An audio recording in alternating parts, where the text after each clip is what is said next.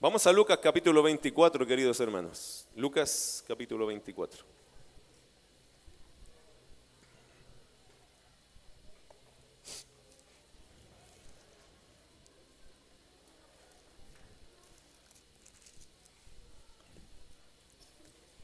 ¿Recuerda el sermón de la semana pasada?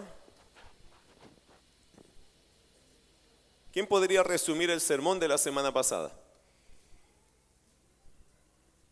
Siempre es bueno repasar porque yo tampoco me acuerdo, ¿ok? No, no se preocupe.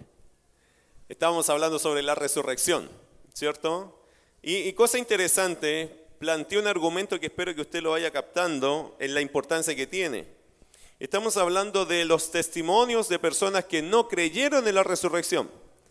Y de alguna forma eso hace creer en la resurrección. Es como contrario, ¿cierto? Un poco paradójico, pero en el fondo es eso.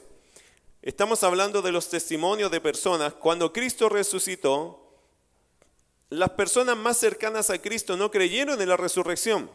Y Lucas está usando ese argumento para decir justamente por eso la resurrección es real.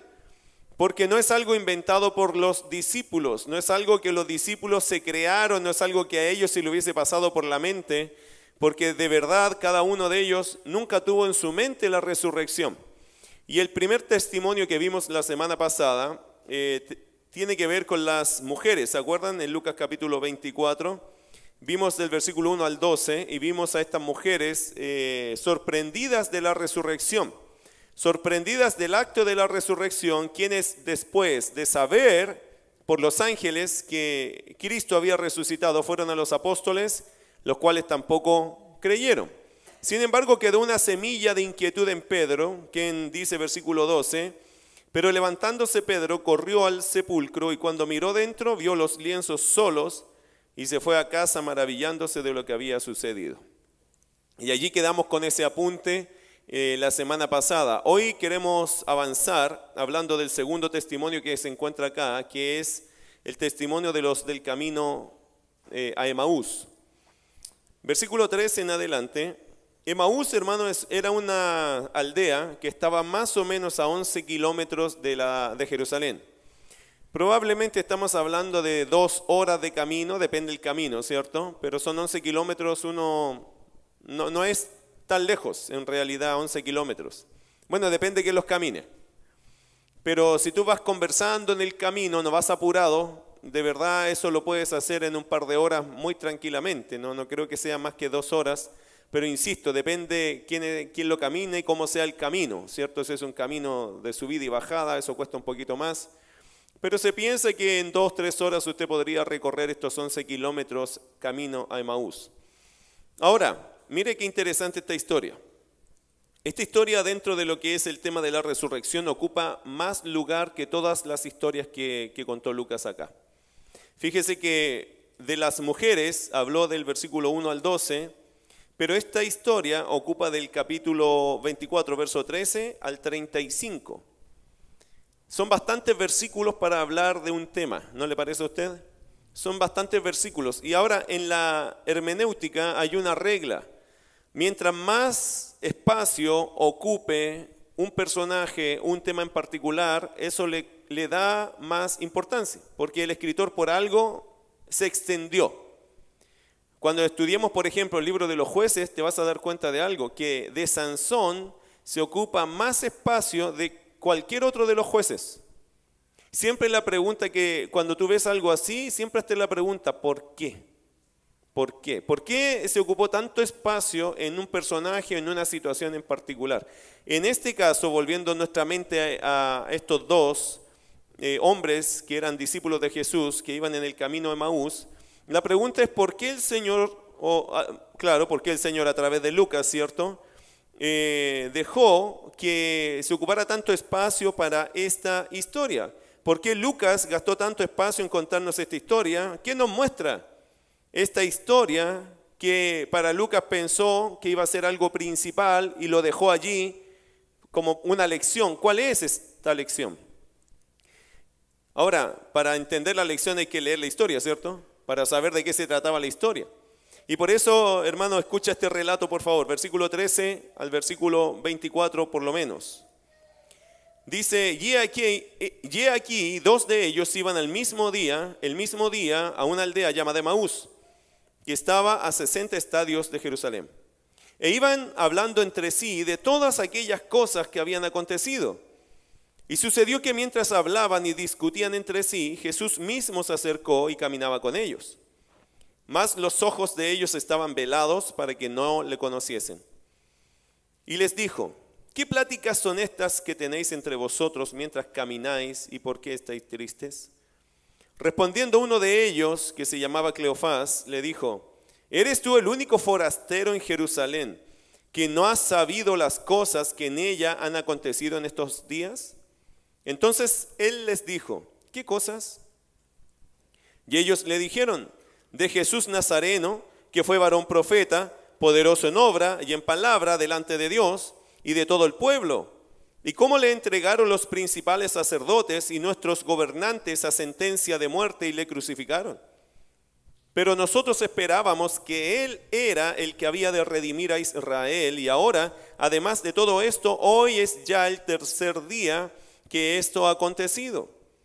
Aunque también nos han asombrado unas mujeres de entre nosotros, las que antes del día fueron al sepulcro y como no hallaron su cuerpo, vinieron diciendo que también habían visto visión de ángeles, quienes dijeron que él vive.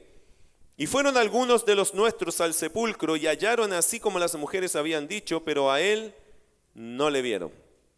Interesante. Interesante, lo dejo hasta ahí, aunque la historia sigue hasta el verso 35, y vuelvo a la pregunta, ¿por qué se ocupa tanto espacio para este relato? Ahora, Quizás, hermano, una de las lecciones que uno puede sacar de este relato es, francamente, la incredulidad de los discípulos frente a los argumentos presentados. Si hay algo que Lucas está haciendo en todo este contexto es mostrar la incredulidad.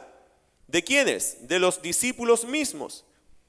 Y esto es una cosa que quizás Lucas quiere marcar. Esto nos demuestra qué cosa? Otra vez, el valor real de la resurrección, el peso que tuvo.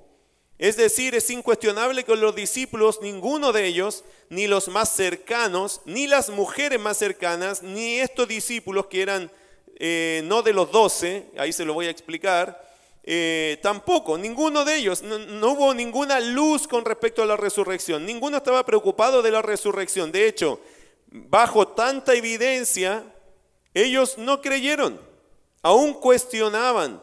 Y hermano, ¿eso nos enseña algo a nosotros los creyentes? ¿Te enseña algo a ti esto? Hay algo muy interesante que le pasa a los cristianos de hoy. No creen en la palabra. ¿Cristo viene? Él está aquí. ¿Le cantaste como si Dios estuviese aquí? ¿Viniste aquí con ganas de servir porque sabes que Dios está aquí? ¿Has cuidado tu vida esta semana pensando que Dios está contigo? ¿Has velado por tus palabras porque sabes que Dios la juzgará cada una de ellas? ¿Has cuidado tus ojos para no pecar porque sabes que Dios está contigo allí? Estas son las preguntas que todos los seres humanos cristianos deberíamos hacernos. Porque de verdad, hermanos, si Dios está con nosotros, creerlo trae una consecuencia, trae una obra a nosotros. No que alguien me lo diga, es algo que debe estar en nosotros. Obviamente aquí los creyentes de este tiempo, ellos aunque recibían evidencias, señales, no era suficiente para ellos. Y probablemente Lucas, guiado por el Señor, está diciendo, mira cómo eran mis discípulos. Y estos estuvieron con Jesús de forma presencial. ¿Nos puede pasar a nosotros que seamos a veces medios incrédulos? ¿Nos puede pasar que a veces nosotros cuestionemos las palabras del Señor? Por supuesto que sí, si les pasó a ellos, nos puede pasar a nosotros, así que ahí hay una advertencia.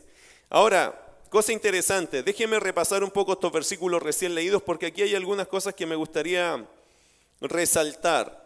Interesante versículo 13, les dije que Maús está a 11 kilómetros, versículo 14, mira qué interesante, iban hablando entre sí de todas aquellas cosas que habían acontecido. Y quiero complementarlo con el 15, dice, sucedió que mientras hablaban y discutían entre sí, Jesús mismo se acercó y caminaba con ellos, mas los ojos de ellos estaban velados para que no le conociesen. ¿Por qué? Porque el Señor no permitió en este minuto que lo conociesen. O que lo reconocieran. Ah, porque el Señor tenía un plan. ¿Cuál era? Quiero saber qué están diciendo mis discípulos. Es como que se disfrazó, ¿cierto? Pero no se disfrazó, sino sobrenaturalmente ellos no lo pudieron reconocer. Esto Jesús lo hizo varias veces en la resurrección.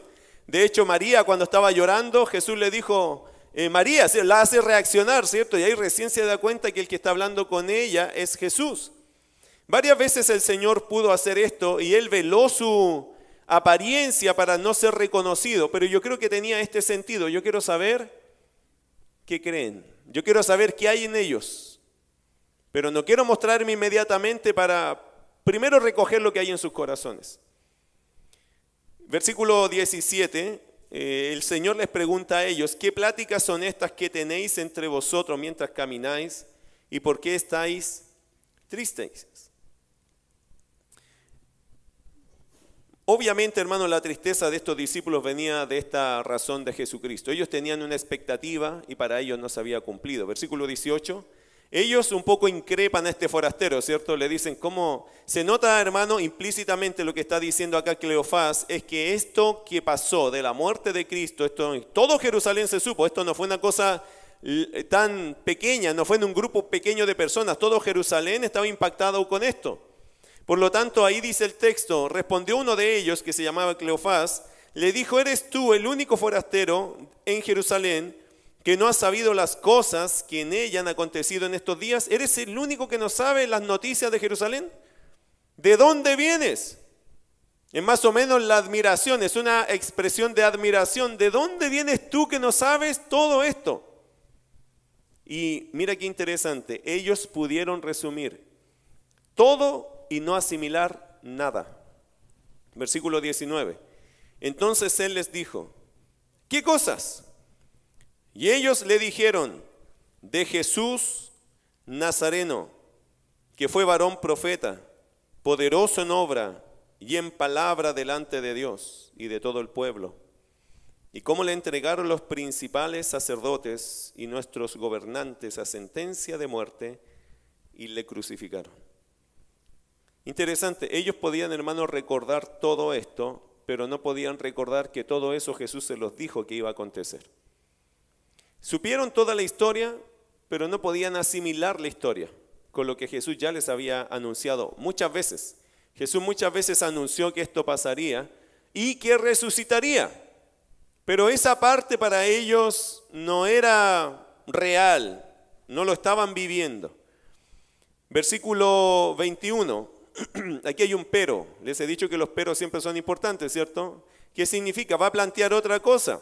Esto fue lo que pasó, pero nosotros esperábamos que Él era el que había de redimir a Israel. ¿Y acaso eso no será cierto? Sí, pero murió. Esa era su mente. Versículo 21. Y ahora, además de todo esto, hoy es ya el tercer día que esto ha acontecido. Ya después de tres días, ellos daban por cerrado este caso. El caso de Jesús de Nazaret, el profeta poderoso en obras y en milagros, había muerto, ya era el tercer día, más que suficiente decir, no hay nada que hacer. De verdad ellos al tercer día estaban viviendo el luto de la muerte de Cristo. Estaban asumiéndose como esto fue tan hermoso, nosotros pensábamos que Él era, pero no lo era. En el fondo eso estaban reconociendo. Aunque, mira verso 22, aunque también nos han asombrado unas mujeres de entre nosotros, las que antes del día fueron al sepulcro. Y como no hallaron su cuerpo, miren el argumento que usa, ellos mismos estaban tirándole tierra al testimonio de las mujeres. Y como no hallaron su cuerpo, vinieron diciendo que también habían visto visión de ángeles quienes dijeron que él vive. No creyeron en esto en realidad. Se nota el relato que los hombres dijeron, mira, como no encontraron el cuerpo, inventaron que vieron ángeles. Nunca le dieron crédito a estas palabras. Nunca pensaron que las mujeres de verdad estaban diciendo algo certero, sino algo más emocional, como las mujeres son emocionales, entonces seguramente se emocionaron y, pensaron que vieron algo, pero fueron mujeres que dijeron cosas. De hecho, recuérdelo, la semana pasada se lo dije. En la cultura judía esto era muy fuerte. El testimonio de las mujeres no pesaba, no era relevante en la cultura de ellos. Entre hombres y mujeres los testimonios que pesaban eran los de los hombres, no de las mujeres. Ahora, ¿por qué? No lo sabemos. La cultura dictaba que la mujer, su testimonio no era importante. Y ellos lo dijeron aquí. Como no hallaron su cuerpo, vinieron diciendo, vinieron diciendo como que lo hubiesen inventado, ¿cierto? Que también habían visto visión de ángeles quienes dijeron que él vive. Y fueron algunos de los nuestros al sepulcro y hallaron así como las mujeres habían dicho, pero a él no le vieron. Es decir, cuando fueron recién, en este caso Pedro, Juan fueron, recién allí como que ellos dijeron, es verdad, no está allí, pero eso es todo no sabemos más. ¿Se nota, hermano, que hay incredulidad en estos seguidores? Estos discípulos no eran de los doce, por si acaso. Estos discípulos eran probablemente de los setenta. Jesús llamó a dos grupos en su ministerio terrenal. Primero llamó a los doce, a los que llamó apóstoles, y después encomendó a setenta. Y estos 70, probablemente dentro de ese grupo de los 70 estaba este par de discípulos, uno de ellos identificado con nombre llamado Cleofás. Ahora, ¿cómo interviene Jesús a estos dos discípulos? Que estaban, hermano, con la moral en el suelo, con la fe en el suelo. Porque te digo algo, cuando uno, hermano, olvida la fe, la vida se te va al suelo. Si tú no crees en las palabras del Señor, tu fe se va al suelo. Cuando tú empiezas a cuestionar lo que el Señor dijo que va a pasar, la fe de uno se desmorona y estos hombres no tenían ya esperanza. Caminaban hacia Emaús, pero sin ningún tipo de esperanza, porque ellos dejaron la esperanza. No es que la esperanza se había apagado. Pero ¿cómo interviene Jesús allí? Mire versículo 25, una cosa que me encanta de este pasaje, y son los pasajes que el Señor interviene literal. Entonces Él les dijo, oh insensatos y tardos de corazón, para creer todo lo que los profetas han dicho. Bueno, primero, hermano, el Señor los reta, ¿cierto? El Señor nunca va a felicitar la incredulidad de sus hijos. ¿Lo escuchó? El Señor nunca va a felicitar tu incredulidad. Nunca. El Señor nunca va a ser tolerante ni, ni tan así como ya no importa que no me creas. Una cosa, hermano, Dios nos puede soportar muchas cosas, pero hay una cosa que a Dios lo ofende profundamente que no le creamos. Porque eso es poner en duda su existencia, su palabra, su carácter. Todo creyente que cuestiona a Dios, todo creyente que duda de Dios, eso a Dios le ofende más que tus propios pecados. Tú podrías tener otros pecados y Dios puede tratar contigo, pero si tú dices, pero yo no sé si Dios es real, eso a Dios, y no sé si su palabra se va a cumplir, eh, cuidado, porque estas cosas a Dios le llaman a, a reto hacia los que decimos que somos sus hijos. El Señor lo primero que hace acá es tratarlos de tontos, de necios o insensatos. ¿Usted sabe lo que significa la palabra insensato? Sin sesos. ¿Ok? Así que cuando le diga insensato a alguien, piénselo bien. Sin sesos. Cabeza hueca, diríamos nosotros en nuestra jerga más vulgar, ¿cierto? Más, más popular. Cabezas huecas. Suena más bonito así, ¿o no? Como más entretenido. Insensato es muy elegante para nosotros. Oye, cabeza hueca. Bueno, eso es ofensivo, ¿no? Algunos dicen, quizá me está ofendiendo. No, te estoy describiendo. Bueno, Jesús se lo dijo así. No te estoy ofendiendo, te estoy describiendo. Así actúas tú, eso eres tú, un cabeza hueca. Oh insensatos. ¿Y después qué les dijo? Tardos de corazón. ¿Qué significa eso? Un corazón duro, hermano. Un corazón no reflexivo. Un corazón incrédulo. Pero si son discípulos, ¿cómo les dijo tardos de corazón? Es que así se estaban comportando, ¿o no? Como si, lo que, como si lo que Jesús hubiese dicho nunca entró a su corazón. Ustedes me creyeron aquí, pero no aquí. Ustedes lo entendieron, pero no lo, interiorizaron, no lo hicieron real, no lo hicieron para ustedes. Ustedes lo sabían, pero nunca lo creyeron de corazón. Y se les notó. En algún momento de la vida, hermanos, se nota las palabras del Señor que están en nuestro corazón y otras que están solo en nuestra cabeza. Eso se va a notar en algún momento en tu caminar cristiano. Lo que tú tienes en tu corazón y lo que tú tienes en tu cabeza nomás. Yo entiendo esto de Dios, pero no hace vida en mí. Esas cosas solo están en tu cabeza, no están en tu corazón. Tienes un corazón tardo para esas cosas, un corazón duro, un corazón que no se entrega a la fe en base a la palabra. Algunos han acusado al, evangélico típico que tiene una fe ciega. Y de verdad, hermanos, nosotros tenemos una fe nunca ciega, porque está fundamentada en su palabra. Esto no es una fe ciega, no es que nosotros le creemos a Dios porque sí, la palabra de Dios nos da el argumento a nosotros. No es una fe ciega, actuamos en base a lo que Dios nos ha enseñado y mostrado de su carácter y de su persona y de sus enseñanzas. ¿Por qué dicen que es ciega? No, es en base a su verdad.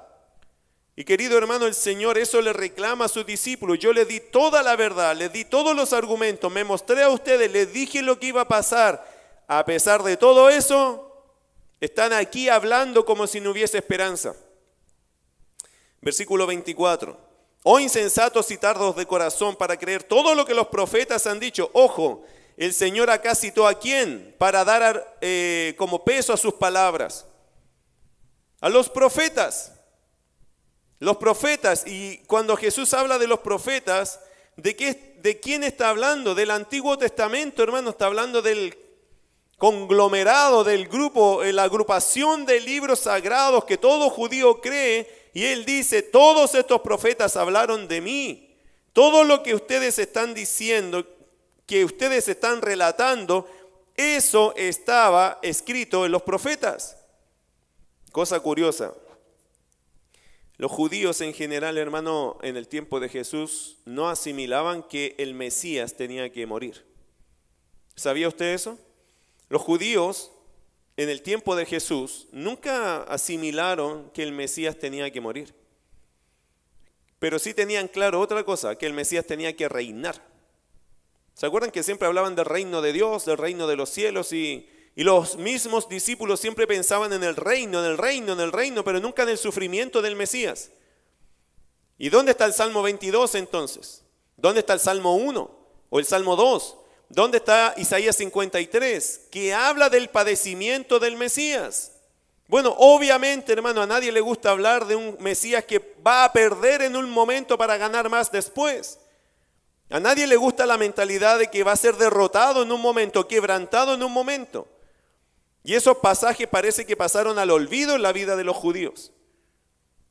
Pero eso tenía que pasar para luego el Señor ser glorificado y reinar y cumplir su plan. Hermano, no siempre el plan de Dios tiene que ver con solo cosas buenas, a veces tienen que pasar cosas malas. De lo malo, los que estuvimos en células matrimoniales, ¿cierto? De lo malo se sacan cosas buenas. El quebranto trae restauración, la muerte trae vida. Y en la Biblia esas, para, esas cosas paradójicas son reales.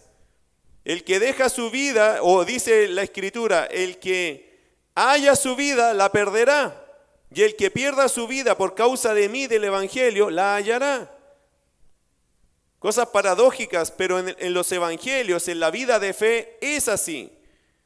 A veces las personas llegan a Cristo o no quieren llegar a Cristo porque dicen voy a perder mucho, vas a ganar más, pero tienes que creer.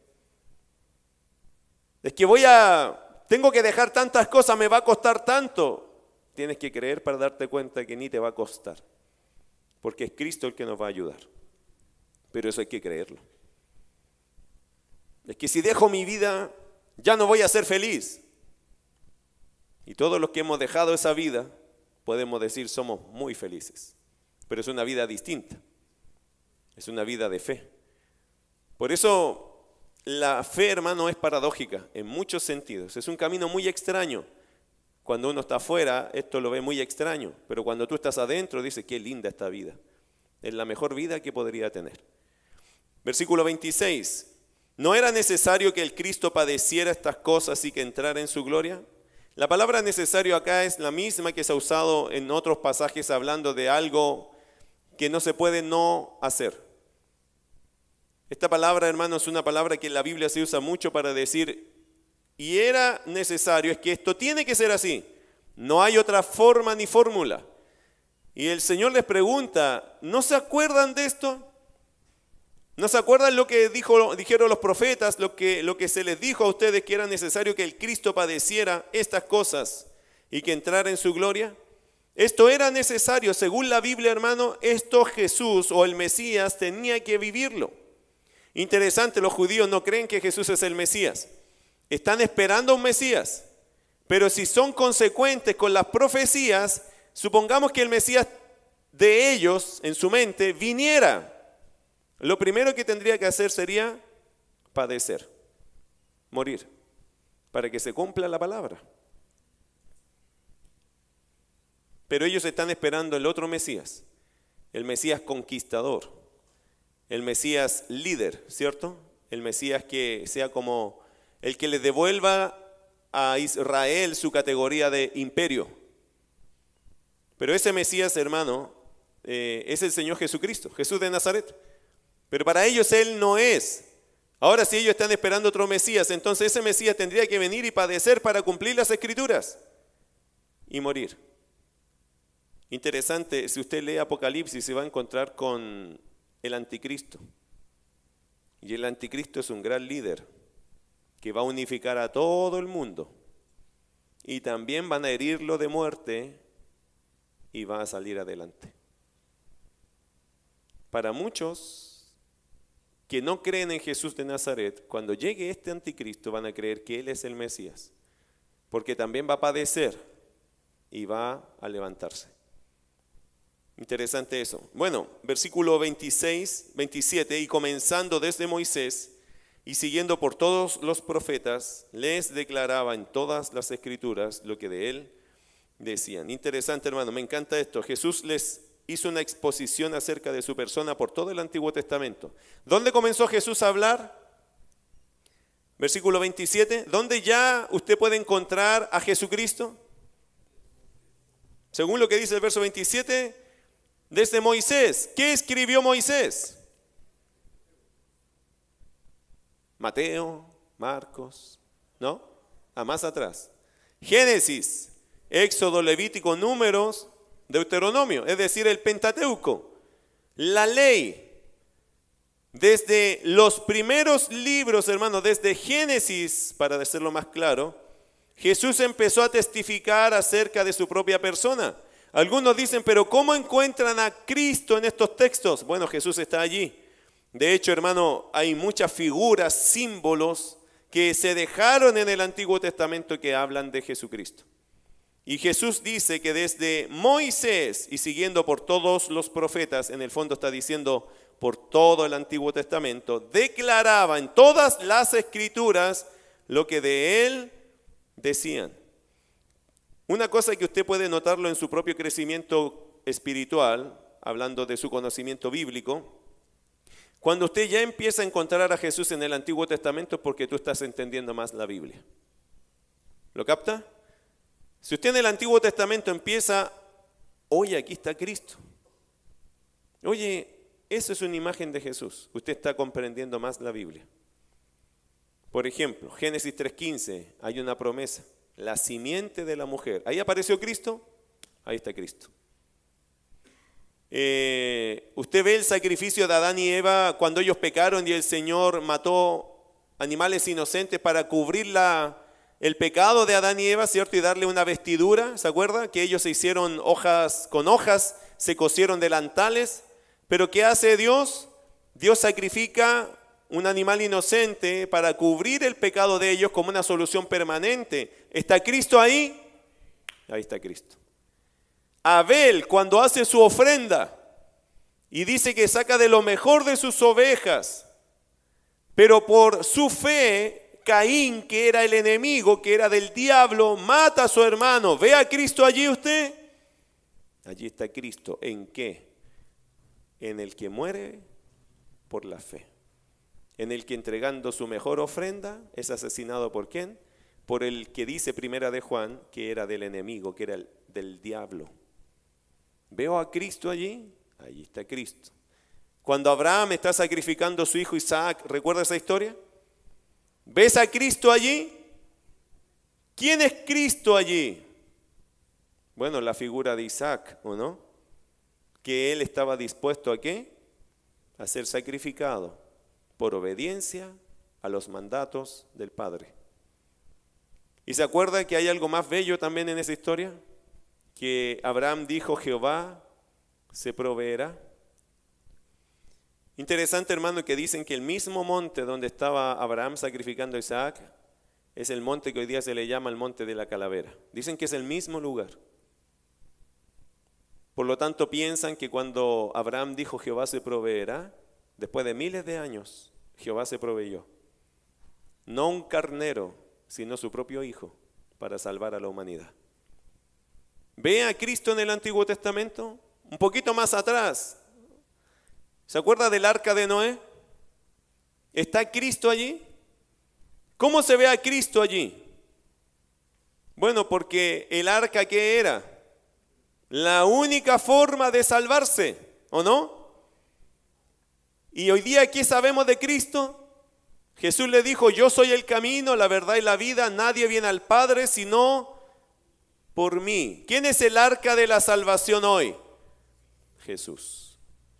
Y el que se sube a esa arca, el que cree en él, es salvo. Por eso, hermano, cuando tú vas conociendo la Biblia y reflexionando en ella a través de la mirada de dónde veo a Cristo, tú vas a aprender muchas cosas bellas que están allá. A veces son figuras, a veces hay una simbología, a veces hay un cuadro allí, una escena que uno dice, allí está Cristo. ¿Sabe? Yo estaba, estoy estudiando jueces, usted, usted sabe que los miércoles estamos con jueces, y me tocó leer a Sansón. Y alguien dijo, Sansón es una figura de Cristo. Y yo dije, no. Pero ¿de qué forma Sansón es una figura de Cristo? ¿Conoce el testimonio de Sansón? Feo el testimonio de Sansón, ¿cierto? Horrible. Yo cuando llegue al cielo a Sansón no lo quiero saludar. No, igual lo voy a saludar. Así que tú eras este Sansón. Bueno, Sansón, hermano, tiene un testimonio horrible. ¿Y en qué manera Sansón puede ser algo que nos haga pensar en Cristo? ¿En qué manera? ¿Saben qué manera? ¿Se lo digo ahora o se lo digo cuando avancemos los estudios? Mejor se lo digo en el futuro. Bueno, pero Sansón, hermano, sí es una figura de Cristo. En el fondo, hermano, lo que Jesús está diciendo acá en Lucas capítulo 24 es que todas las escrituras, desde Moisés, todo el Antiguo Testamento, hermano, se extiende, se extiende, se extiende y te muestra quién es Cristo, la importancia de Cristo, la venida de Cristo, el sufrimiento de Cristo y la gloria futura de Cristo. Todo te lo muestra el Antiguo Testamento.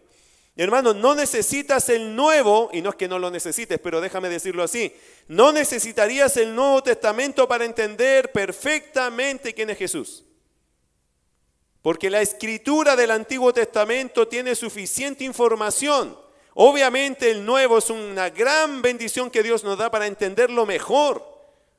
Pero aún así, solo con el Antiguo Testamento la gente es sumamente responsable, y lo pienso en aquellos que solo creen en el Antiguo Testamento, las personas que solo aceptan el Antiguo Testamento, aun si solo aceptaran el Pentateuco, son total y absolutamente responsables delante de Dios, porque tienen el testimonio de Cristo allí.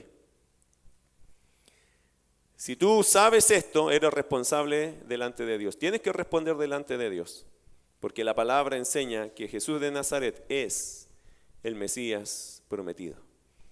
Y Jesús los llevó por todo el Antiguo Testamento, probablemente la caminata se les hizo muy interesante a ellos, porque de verdad cuando, te, cuando Jesús les exponía las escrituras, ellos sentían ese poder de la palabra. La palabra, hermano, estaba allí haciendo algo especial. Mire versículo 28. Llegaron a la aldea donde iban y él hizo como que iba más lejos lo primero que hace el Señor es exponerlo, ¿cierto? Primero lo llevó a las escrituras, pero lo segundo es que se da a conocer. Ahora que ya hizo su trabajo, que ya escucharon, porque el Señor todavía no se revelaba a ellos, todavía no se daba a conocer como Jesús. ¿Por qué? ¿Por qué no se dio a conocer antes? Ahora que ya lo retó. No, Él aún quería saber la reacción de ellos, quería saber la reacción de ellos, cómo ellos iban a reaccionar a alguien desconocido que les estaba exponiendo las escrituras. Mira versículo 28. Llegaron a la aldea donde iban y él hizo como que iba más lejos. Mas ellos le obligaron a quedarse diciendo, quédate con nosotros porque se hace tarde. Y el día ya ha declinado, entró pues a quedarse con ellos. Y aconteció que estando sentados con ellos a la mesa, tomó el pan y lo bendijo, lo partió y les dio. Entonces le fueron abiertos los ojos y le reconocieron, mas él se desapareció de su vista. Esto es una cosa impresionante, ¿no? Jesús o este forastero, porque para ellos era en ese minuto un forastero, les predicó todo el mensaje. Cosa curiosa, en vez de los discípulos evangelizar, fueron discípulos evangelizados. Qué curioso, ¿ah? Así somos a veces los creyentes, la gente de afuera nos habla más de Dios que nosotros a ellos. Bueno, pero a veces pasa. Este forastero les habló, les, les habló de todo el Antiguo Testamento, los puso al día, como que les refrescó la mente y como les hizo asociar toda la verdad. Luego este forastero se iba, pero ellos pidieron, quédate, quédate por favor con nosotros.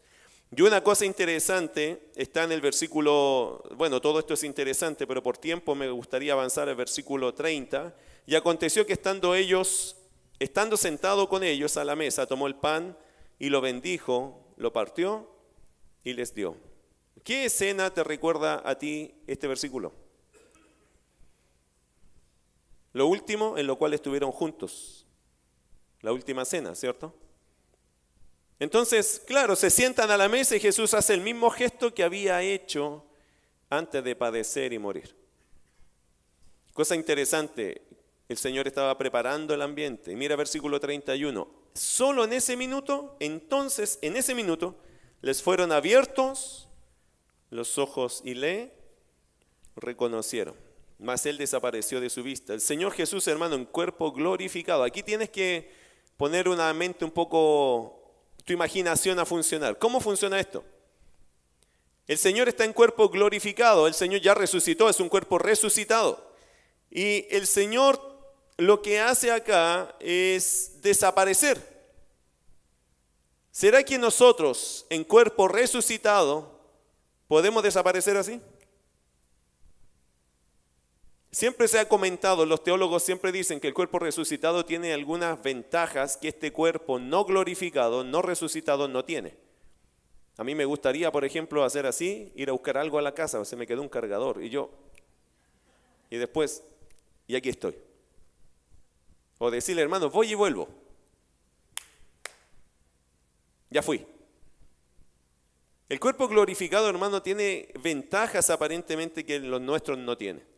Este cuerpo está sujeto a las leyes establecidas en este mundo, pero el cuerpo resucitado no. El cuerpo resucitado aparentemente tiene unas ventajas, unas virtudes que nosotros hoy día no podríamos entenderlas de una forma normal. Verso 31, entonces le fueron abiertos los ojos. Recién allí el Señor permitió que ellos vieran su imagen, pero fue breve. Apenas lo reconocieron cuando iban a decirle Jesús, el Señor desapareció. Estos discípulos hermanos supieron claramente que el que les habló y les dio el pan era el Señor. Nunca lo pensaron, ¿ah? Nunca lo planearon, pero fue el mismo Señor quien se les presentó. Y su testimonio se expresa muy bien en el verso 32. Me gusta lo que dicen en el 32. Porque aunque no lo podían reconocer, mira lo que les pasó a ellos cuando el Señor les hablaba. Y se decían el uno al otro. ¿Qué decían? ¿No ardía nuestro corazón en nosotros mientras nos hablaba en el camino y cuando nos abría las escrituras? Interesante, ese era su testimonio. Ellos decían, sentíamos eso como el corazón nuestro ardía cuando nos decía la verdad. Nunca ignoremos, hermano, cuando sentimos algo allí por la palabra. El Señor está hablando. El Señor está hablando. Cuando sientes en tu corazón esa necesidad de más palabra, yo quería seguir escuchando, no sé, algo me llamaba, eso no es cualquier cosa, es la obra de Dios en los corazones de sus hijos y de aquellos que está llamando al camino, porque hermano, hay gente que está afuera, que no conoce al Señor, pero quizá está hoy día aquí y está escuchando y le gusta esto. No es la gracia del predicador, es la obra sobrenatural de Dios. A veces no hay predicador, pero tomé una Biblia y no sé, como que me llamó la atención, me empezó a cautivar el pensamiento de la Biblia, me pareció fascinante. Creo yo asumir que Dios está hablando y que Dios te está buscando. Porque así nos llamó a nosotros, ¿o no? A mí me llamó el Señor, hermano, escuchando una prédica que no me la estaban predicando a mí. Imagínense, estaban evangelizando a otra persona y terminé convertido yo. Ni siquiera me estaban hablando a mí. Había un tío hablándole a una abuela mía y estaban en otra pieza. Yo estaba acá viendo una película satánica, imagínense, tenía 13 años. se estaba viendo. ¿Cuánto la han visto? Son pecadores, hermano. No vean esas cuestiones. Un incrédulo la ve, pero un creyente no ve porquerías, hermano. Bueno, estaba viendo esa película yo y no me estaban hablando a mí del Evangelio, pero yo escuché la palabra muerte y como que algo, hermano, me tomara y me acercara al otro sillón. Y seguí viendo la película, pero mi oreja estaba allá. Porque eso siempre me aterró, la muerte. Después hablaron de que Jesús perdonaba los pecados. Y me acerqué a otro sillón más. Y estaba ya al lado de la tele y ellos estaban aquí. No me acuerdo, hermano, francamente, no tengo idea de qué se trata esa película. En serio, cada vez que yo sé, lo único que sé y lo único que recuerdo es que esa era la película, pero yo no sé nada de esa película. No sé cuánto rato estuve mirando la película, pero mi corazón estaba pensando en lo que estaban diciendo acá. A mí no me estaban predicando y ya estaba totalmente convencido. Terminé adentro de esa pieza pidiéndole a Jesús que entrara a mi corazón y no me pregunte cómo llegué allí. Cuando Dios te llama, te llama. Y es inevitable. Es Dios que te está invitando. Y tú sientes que Dios te está invitando y tú quieres venir. Eso es el Evangelio, hermanos, el poder de Dios para salvación. Es el poder que Dios está generando, tocando, quebrantando tu corazón y llamándote aquí a conocerlo a Él, no una religión sino a, encontrar de Dios tu perdón para tus pecados y recibir esa vida eterna y esa relación eterna con el Señor. Eso es. Y por eso cuando el corazón de, las personas empieza a arder, empieza a sentir algo especial, creo yo que eso puede ser lo que Dios está haciendo. Llamando a las personas a convertirse y otros a consagrarse. Dios está llamando. Dios siempre va a llamar a su iglesia, hermano a consagrarse, a comprometerse. Y a los que no son parte de su iglesia, que sean parte de ella, a través de la fe en Jesucristo. Si algo así te ha pasado alguna vez, si sentiste eso, hermano, gloria a Dios, porque Dios llama a la gente. Ahora los creyentes también sentimos esto cuando Dios nos está hablando con su palabra, hermano. No, no te alejes de eso. No te alejes de eso. Extrañalo cuando no te pase. Cuando no sientes que los versículos se te hacen vivos, preocúpate. Cuando has pasado mucho rato leyendo la Biblia y no, como que no te entra, humíllate a Dios. Porque la palabra tiene que ser ese fuego que nos consume, ¿cierto? Que quema toda nuestra maldad y sale de allí un renuevo, un pensamiento diferente. Preocúpate si eso no te está pasando. Porque la vida espiritual, hermano, es eterna, la que Dios nos ha dado, pero es frágil en la relación. Podemos echar a perder nuestra relación con Dios muy fácilmente. Y esa es mi pregunta, ¿cómo está su relación con Dios? ¿De verdad está ardiendo tu corazón hoy día con la verdad de Dios? ¿O estás leyendo por cumplir? ¿O está siendo difícil tu relación con Dios? Esa es una cuestión que todo creyente se tiene que autoestudiar. ¿Cómo está mi relación con Dios? ¿Dónde estoy yo en esto? ¿Se siente identificado porque de verdad sientes el fuego? Dios te está queriendo allí ¿Te está motivando? ¿Te está desafiando o no? Esto lo escuchas como un sermón lejano. Como que sí está buena la palabra, pero... y quedas allí. Hermano, nosotros necesitamos preocuparnos de que la palabra de Dios sea importante para nosotros. Si no lo es, hazte la pregunta, ¿por qué? ¿Por qué hoy día la palabra no está siendo importante para mí? ¿Por qué no está causando el mismo efecto en mí? Y cuando Dios te lo muestre, haz todo lo necesario para que la palabra te siga impactando. Porque hermano, la palabra de Dios trae vida a nosotros. Y cuando uno está en la palabra, eso cambia todo. Ayer escuchamos un testimonio de uno de los varones. Tan lindo el testimonio, hermano. A mí me conmueven los testimonios siempre. Esto ya lo había escuchado yo antes, en la semana. Pero ¿saben lo que hizo la diferencia en ese varón? La palabra de Dios. La palabra. Empezó a leer la escritura y la escritura, hermano, le empezó a dar vida, vida, vida, vida. Y hoy día está más animado que todos nosotros porque la palabra le da vida. entendió dónde encontrar la fuente de nuestra vida, la escritura. Jesús, hermano, ¿qué hace con sus discípulos? A esto le falta Biblia.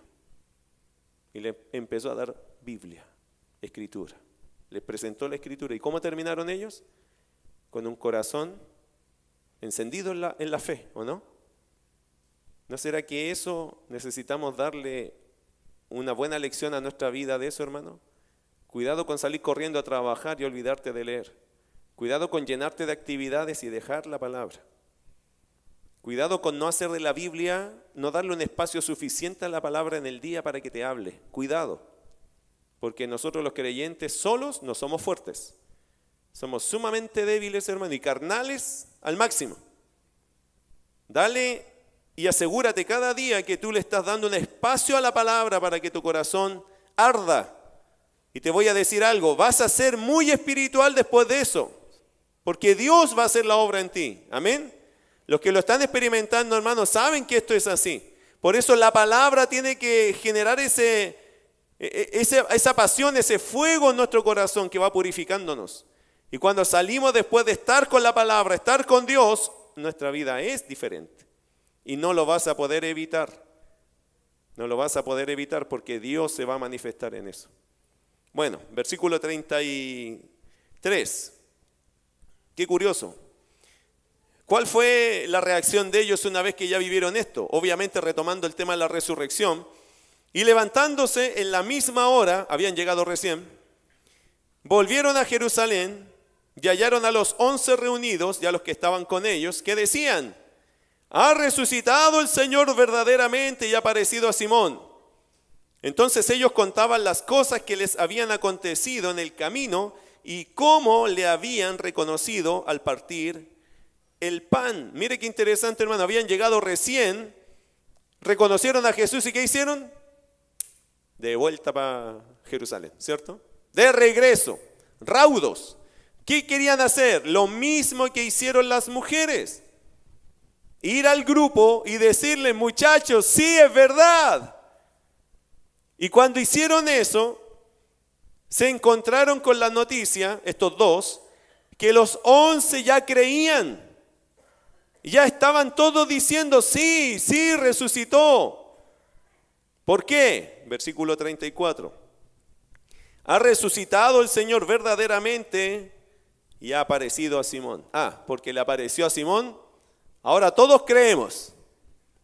Cuando se lo dijeron las mujeres, ustedes están locas, están diciendo puros disparates. Pero se lo dijo Simón y el Señor resucitó. ¿No? Un poco machista esto, ¿no? No, así tiene que ser. No, claro, hermano, que está mal. Claro que está mal. Así que esposos, una buena lección. No siempre, pero muchas veces se escucha a tu esposa. No, no siempre, pero muchas veces escucha a tu esposa. ¿Por qué no siempre, pastor? Bueno, porque depende. Si tú estás en la palabra de Dios, eres meritoria que te escuche. Pero acuérdese que Adán escuchó a Eva y no le fue muy bien. Y con eso se lo digo todo para no irme a otro tema porque son temas de familia, ya los pasamos. Eh, ok, entonces verso 34 que decía, ha resucitado el Señor verdaderamente y ha aparecido a Simón. Entonces ellos, estos dos, contaban las cosas que les habían acontecido en el camino y cómo le habían reconocido al partir eso fue clave. Como lo hizo el Señor en la última cena, lo hizo con nosotros. ¿Por qué lo hizo así Jesús? Porque si tú te das cuenta en la Biblia, Dios es muy lúdico. El Señor siempre nos quiere enseñar, hermano. El mejor maestro que tenemos es el Señor. Y Él dijo, se lo voy a recordar con una acción. una acción que ya la vivimos. Y él cuando parte el pan, los muchachos dicen, es el Señor. ¿Se acuerda cuando, y esto está en otro relato de otro evangelio, y aquí voy a terminar, ¿se acuerda cuando los discípulos se fueron a pescar después de la resurrección? Y viene Jesús por la orilla del mar y no pescaron nada. Esa escena es tan parecida a otra escena que vivieron ellos que era, era hermano, imposible que no lo asimilaran. El Señor dijo, ustedes son sin ceso, medios cabeza hueca, pero hay cosas que no las pueden ignorar. Él paseando por la orilla, Pedro y los discípulos no pescaron nada en esa noche, eso fue después de la resurrección. Y Jesús les dice, hijitos, ¿tenéis algo de comer? No, no he pescado nada. Y el Señor les dice, tiren la red a la derecha y se llena de peces gigantes, porque eran unas peces grandes. Eso lo dice el Evangelio de Juan. De hecho, contaron cada pez, pero era grande los peces. ¿Saben cuando pasa eso? Juan pega un grito. ¿Cuál fue el grito que pegó Juan? Es el Señor. Es que les pasó lo mismo. Cosa curiosa, cuando ellos bajan, Jesús ya tenía un pez asándose en la playa. ¿El Señor le estaba pidiendo peces? No. ¿Los necesitaba a ellos? No. Ellos necesitaban al Señor. Como tú y yo necesitamos, a Cristo. Amén. Vamos a orar, hermanos. La próxima semana terminamos con la resurrección.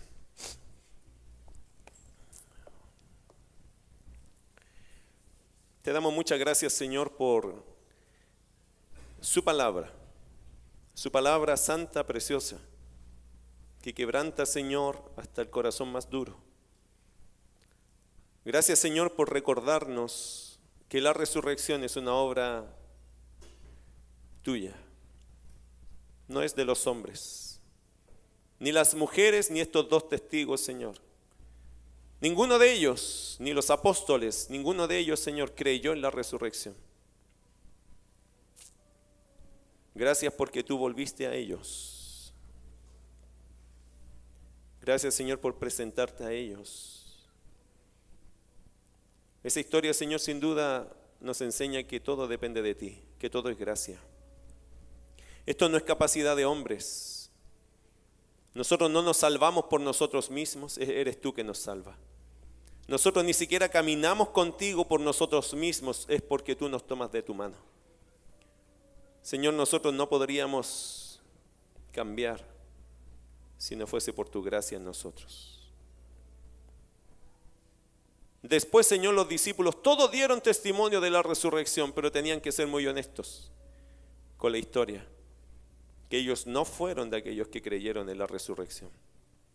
Fuiste tú. Siempre es gracia. No somos los hombres, Señor, los que vamos a levantar tu nombre, eres tú que levanta tu propio nombre. Porque todo es gracia. Tu palabra dice, Señor, que todo lo pusiste bajo pecado para tener y repartir gracia a los hombres. Donde abundó el pecado, sobreabundó la gracia. Porque, Señor, el Evangelio es una muestra de tu gracia. El hecho de que nosotros pudiésemos entender algo de la palabra es tu gracia. Estos discípulos, Señor, nos muestran que tú les expusiste las escrituras y allí recién tuvo sentido para ellos. Todo es gracia. Aunque lo sabían seguramente, aunque lo habían escuchado, aún no le no captaban, no tenían el sentido correcto de las cosas. Eso nos enseña, Señor, cuán incapaces somos los hombres sin ti. Podríamos sabernos la Biblia al revés y al derecho y no entenderla. Pero cuando tu gracia, Señor, actúa, el hombre entiende, el hombre se convierte, el hombre cambia, el hombre tiene esperanza, el hombre es una nueva criatura. No es nuestra capacidad, es tu gracia. Tú estás aquí hoy día, eh, quiero con tus ojos cerrados, por favor que me escuches un minuto. Tú estás aquí ¿Has escuchado el mensaje? Hay un Cristo que salva, ¿sabías? Se llama Jesús de Nazaret. La Biblia, los profetas, el Nuevo Testamento atestigua fehacientemente, claramente, que solo en Jesús de Nazaret hay salvación. Y toda persona que no ha puesto su fe en Cristo está perdida. Va rumbo a la muerte y al infierno. Eso declara las Escrituras. El Señor vino a buscar y a salvar lo que se había perdido. Si tú estás perdida, si tú estás perdido, el único que te puede salvar el alma, el único que te puede dar perdón de pecados es Cristo Jesús. Él sabe ver tu corazón, Él sabe conocer tu corazón.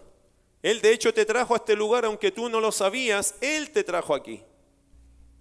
¿Para qué? Sin duda para que escuchases este mensaje, para que, para que pienses en tu realidad espiritual. Ahora que ya entiendes un poquito más de lo terrible que es la incredulidad y de lo bueno que es el Señor ayudándonos a creer, yo te hago una pregunta. ¿Habrá alguien aquí? Y le hago una pregunta, aunque sea al aire, pero quizás en algún corazón de aquí va a caer esta pregunta. ¿Habrá alguien en este lugar que le gustaría reconciliarse con Dios a través de la fe en Jesucristo? ¿Habrá alguien en este lugar que reconoce sus pecados y que dice, mire, yo soy un pecador, una pecadora y yo quiero? Me encantaría entregarle mi corazón a Dios. Habrá alguien en este lugar que dice, hoy yo nunca había escuchado la Biblia de esa forma, ahora entiendo que Jesús es el Salvador y me gustaría dar un paso de fe y aceptarlo en mi vida, abrirle mi corazón. ¿Habrá alguien así en esta mañana? Si es así, todos están con sus ojos cerrados y los hermanos están orando. Yo te pido, hermano, que ores. Si hay alguien así hoy que necesita a Cristo y que le gustaría entregarle su corazón, levanta tu mano y bájala si hay alguien que le gustaría entregarle su vida a Cristo hoy día. Amén, gloria a Dios. ¿Hay una persona? ¿Hay alguien más? Quizá el Señor también puso en tu corazón ese ardor, ese, ese fuego. Te estaba hablando el Señor a ti. ¿Habrá alguien más que quiera entregarle su vida a Cristo? Levanta tu mano y bájala si hay alguien así. A mí me gustaría orar por ti. ¿Hay alguien más? Que siente que Dios lo está llamando, lo está llamando y tú estás allí, estás allí, estás escuchando la voz del Señor, pero no estás respondiendo. ¿Hay alguien más? Levanta tu mano y bájala si es así, porque quizás la salvación hoy es para una persona nomás o quizás es para más. Amén, gloria a Dios. ¿Hay alguien más que llena su corazón de valentía y dice que sí? ¿Hay alguien más, hermano? ¿Hay alguien más aquí quiero que entiendas algo, es un regalo de Dios. Y Dios quiere dar salvación a todo el que se lo pida.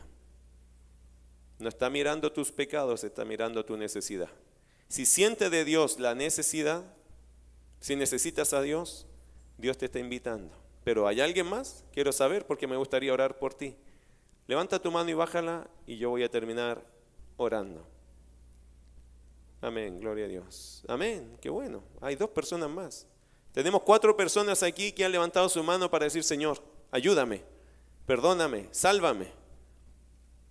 Te quiero pedir que ores conmigo si levantaste tu mano. Dile así, Señor, dile en tu corazón, Señor, yo reconozco mis pecados.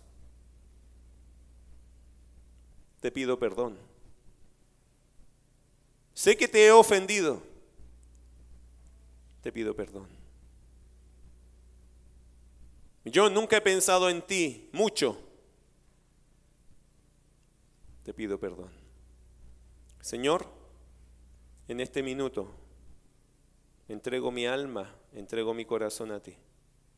Creo de todo corazón en ti, Jesús. Por favor, sálvame. Dame una oportunidad de vivir en ti, de vivir para ti. Dios, muchas gracias por esta oportunidad. Le entrego mi vida a Jesucristo. Quiero vivir para Él, con Él, en Él. Si oraste de esta forma y has hablado con el Señor de esta forma, ¿sabes qué? Dios conoce tu corazón. Y si el Señor te ha quebrantado, no tengas ningún reparo en decirle gracias Señor, gracias Señor. Porque sabes que el que cree en el Hijo tiene vida eterna. Eso dice Juan 3:36, pero el que rehúsa creer en el Hijo no verá la vida, sino que la ira de Dios está sobre él. ¿Quieres ser hijo de ira o hijo de Dios? Esa es la decisión que todo ser humano tiene que tomar después de escuchar el Evangelio, de entender que en Cristo hay salvación. Si tú recibiste a Cristo, bienvenido a la familia de Dios. Comienza a leer la palabra, comienza a crecer, congrégate. No le des más cabida a tu vida en el mundo, sino entrégate al Señor completamente y que tu vida sea de Cristo. Señor amado, gracias por darnos esta bendición. Gracias por aquellos, Señor, que hoy día responden en fe a lo que han entendido. Gracias, Señor, porque sé que usted valora esos pasos. Ayúdales a crecer en la fe. Ayúdales a caminar contigo, Señor, como a todos nosotros. Y no que sea con nuestra fuerza, sino siempre con tu gracia. Te bendecimos, Señor, en el nombre de Jesús. Amén.